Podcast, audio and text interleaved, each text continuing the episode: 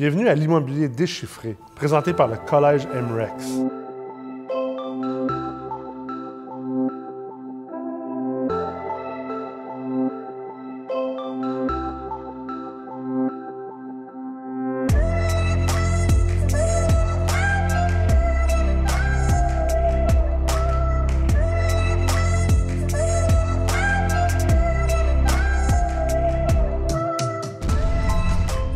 Dans cet épisode, vous allez être avec moi, Nicolas Ray, PDG de MREX et également professeur en ingénierie financière au Collège MREX.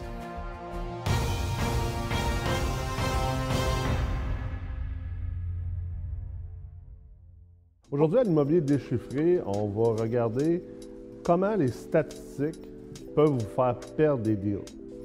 Parce que c'est très commun aujourd'hui, très populaire d'utiliser les statistiques. Et bien sûr, ça fait du sens d'utiliser les statistiques pour nous aider à mieux investir, à prendre les meilleures décisions d'investissement. Mais il faut comprendre que les statistiques, tout comme les chiffres, peuvent mentir contrairement à ce qu'on croit et ce qu'on pense. Et c'est pour ça qu'aujourd'hui, je vais vous donner un peu une introduction à la méthode statistique et comment euh, les statistiques peuvent un peu venir euh, vous influencer peut-être négativement et vous faire perdre des deals, également vous faire acheter des deals qui ne sont pas des deals du tout et tout le contraire. Donc, commençons par regarder quelques concepts de base. Euh, le premier concept que je vous ai partagé ici, c'est la médiane et la moyenne. Donc, c'est important de comprendre la différence en premier entre la médiane et la moyenne. C'est deux choses qu'on utilise souvent. On entend souvent, ah, bon, mais écoute, le TGA moyen ou le TGA médiane est de temps, le loyer moyen de temps. On utilise généralement la moyenne un peu plus que la médiane. J'entrerai pas pourquoi, euh, j'entrerai pas là-dedans aujourd'hui sur pourquoi on utilise la moyenne et la médiane. C'est pas le but de la vidéo, mais effectivement, il y a des raisons pourquoi on fait. Euh, mais je veux surtout vous montrer la différence entre les deux. Si on regarde au niveau euh, de la même suite de chiffres ici, et ici. Euh, au niveau de la médiane, on vient chercher le 6. Donc, on a vraiment une médiane de 6 dans cette suite de chiffres-là. Si on sort la moyenne de la même suite de chiffres, on arrive à 5,28. Maintenant, imaginez si c'était euh, au final des TGA. Parce que si c'était des TGA et que vous disiez que finalement la moyenne c'est 6 de TGA, euh, c'est 5,28% de TGA et que la médiane est 6. Si vous basez seulement sur soit la médiane ou soit la moyenne, déjà à ce moment-là, on a une immense différence. Alors prenons la différence, euh, euh, par exemple, avec un revenu net normalisé de 100 000. Si on se base sur la médiane pour établir la valeur de l'immeuble, on parle d'une valeur donc de 100 000 divisé par 6% de TGA, ce qui nous donne 1 million 660 000 Si on se base plutôt sur la moyenne pour déterminer euh, la valeur de notre immeuble, donc 5,28% de TGA par exemple, on arrive donc à une valeur de 1 893 000 Donc on parle d'au-dessus de 200 000 de différence. Juste parce qu'on a décidé d'utiliser la moyenne plutôt que la médiane. Donc c'est pour ça qu'il faut faire attention. Comme je le dis, avec toutes les métriques, il ne faut jamais utiliser seulement une métrique, et c'est la même chose pour les statistiques. Faut jamais utiliser une statistique parce que ça peut nous induire en erreur. Chaque stat, chaque métrique a des forces, des faiblesses et des utilités différentes. Et également, ont des fonctions différentes dépendamment de comment vous les mettez en relation ensemble. Donc, très important à considérer. Ensuite, il y a un concept qu'on appelle l'écart type. Donc, l'écart type est une unité de mesure ou une métrique qui vient nous, démontrer c'est quoi la dispersion statistique d'un ensemble de données, disons des TGA. Bien sûr, ici, c'est vraiment fictif. On ne voit pas vraiment ça des 1% de TGA, 2% de TGA, mais je trouvais que ça, venait bien montrer euh, l'exemple que je voulais vous donner. Donc, au niveau de la dispersion statistique, on peut voir ici que euh, soit vous utilisez euh, la, médiane ou la moyenne. Ici, on va dire que c'est la médiane, qui est la ligne, euh, si on veut, bleue, turquoise. Et là, on a une série de TGA en mauve et une autre série de TGA en rouge. Donc, possiblement, ça, c'est les TGA d'un secteur ou d'une ville, et ça, c'est les TGA d'un autre secteur ou d'une autre ville.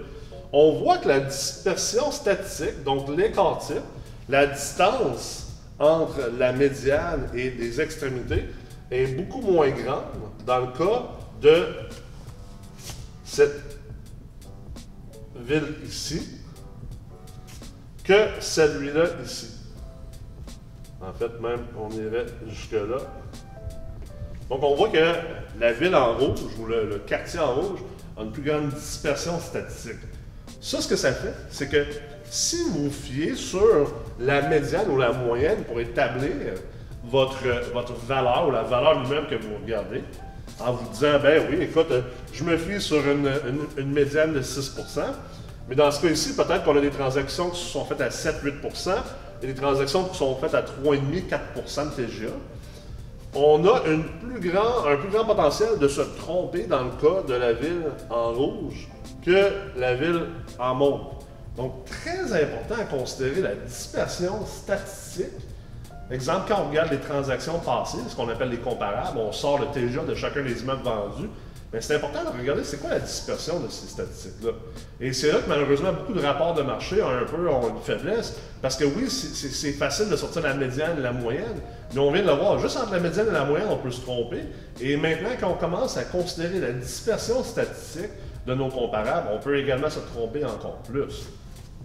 L'exemple, euh, je trouve, qui est, parfait ici, euh, euh, un exemple fictif, Disons qu'on a ici plusieurs transactions. Donc, on a 1, 2, 3, 4, 5, 6, 7, 8, 9. On a 10 transactions.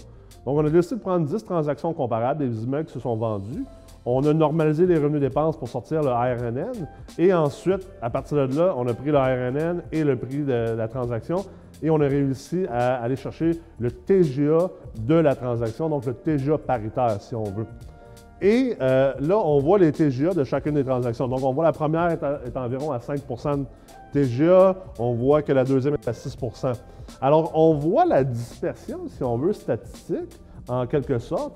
On est capable de voir que la moyenne ou la médiane, dans ce cas ici, peu importe ce que vous voulez utiliser, euh, puisque c'est fictif, est de 5,5 mais on voit qu'il y a quand même des différences. On voit qu'il y a des immeubles qui sont transgés à 4,5% de TGA. On voit que les immeubles sont transgés à 6,5 de TGA. C'est une énorme différence, 4,5 à 6,5. Et dans bien des marchés, on le voit, cette différence-là. Euh, par exemple, à Montréal, il y a des immeubles qui se transigent à 4,5 puis il y en a d'autres qui se transigent à 6,5. Euh, Québec aussi, il y a plusieurs marchés où il y a une immense dispersion statistique finalement, au niveau des comparables. Et c'est là que ça devient dangereux, finalement, d'utiliser des moyennes. Parce que dans le cas ici, disons que l'immeuble s'est vendu à 4,7 TGA. Euh, généralement, plus qu'un TGA un bas, ça démontre que, d'un, il y a beaucoup de demandes pour cet immeuble-là. C'est dans un secteur en demande. C'est vraiment un secteur ou une ville où il y a moins de risques. Euh, et où plus de potentiel de croissance des revenus. Donc, l'immeuble, techniquement, les cachots de cet immeuble-là, le marché a déterminé que ces cachots-là valent plus cher. Euh, et c'est le contraire pour le 6,5% Généralement, c'est des quartiers plus durs ou des immeubles moins bien entretenus, euh, des immeubles qui ont peut-être moins de potentiel de croissance. Et, là, on dit qu'au final, le, potentiel ou les, cachots futurs de cet immeuble-là euh, techniquement, euh, sont, de moins bonne qualité, euh, sont peut-être plus risqués ou vont moins croître. Donc, en échange, on veut plus de rendement, donc on a un TGA plus élevé. Ultimement, on paye moins cher pour avoir un rendement plus élevé. le TGA, il faut comprendre, ça ressemble beaucoup au marché des obligataires. on fera une capsule là-dessus également. généralement, quand on achète des obligations, par exemple des bons du trésor, plus qu'on paye cher pour un bon du trésor, euh, moins qu'il va nous donner du rendement. Mais généralement, on paye plus cher parce qu'il est moins risqué et plus de qualité. Donc, c'est un peu la même chose dans les immeubles multilogements. Donc, on voit ici que la personne euh, qui a acheté cet immeuble-là, le 4,5% ça se peut très bien que ça a été une bonne opportunité, un bon deal. Disons que ça l'a été. Euh, pour les sceptiques qui nous écoutent, écoutez, on fera peut-être une autre vidéo pour vous, mais disons qu'aujourd'hui, on va dire que ça a été vraiment un bon deal, le 5% ou le 4,5% de transaction. Mais il y a un paquet d'investisseurs qu'eux se sont dit, moi, exemple, à Montréal, je paye 5,5% de TGA seulement. Donc, ces gens-là ont passé peut-être à côté de de belles opportunités parce qu'ils n'ont pas réussi à pricer correctement parce qu'ils se sont fait tromper un peu par les statistiques. Et il y a d'autres gens qui ont acheté des immeubles à 6,5% de TGA en se disant Wow, j'ai fait le deal du siècle, j'ai payé moins cher que la valeur marchande du marché.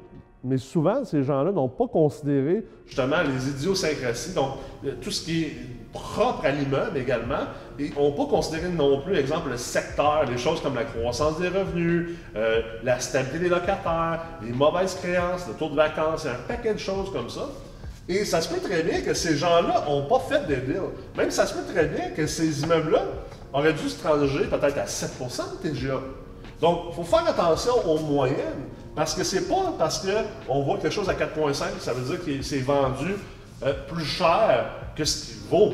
Peut-être même que cet immeuble-là valait 4,2 de TGA et que ça a été un deal. Et ça se peut très bien que les immeubles en haut de la moyenne, finalement, n'ont pas été des bons deals. Alors, c'est important de comprendre comment que les statistiques fonctionnent. C'est pour ça qu'on vous enseigne la finance, on vous enseigne l'ingénierie financière au Collège MREX, parce que, ultimement, la connaissance, c'est du pouvoir. C'est un pouvoir important de savoir ce que vous faites sur le marché, de ne pas faire n'importe quoi et de ne pas tomber finalement dans des méthodologies qui n'ont aucun fondement scientifique ni mathématique. Alors, j'espère que vous avez apprécié l'épisode d'aujourd'hui. Comme à l'habitude, je vous invite bien sûr à vous abonner à notre chaîne YouTube et à nous suivre autant sur Facebook, sur LinkedIn et Instagram. Et j'espère vous voir bientôt au Collège de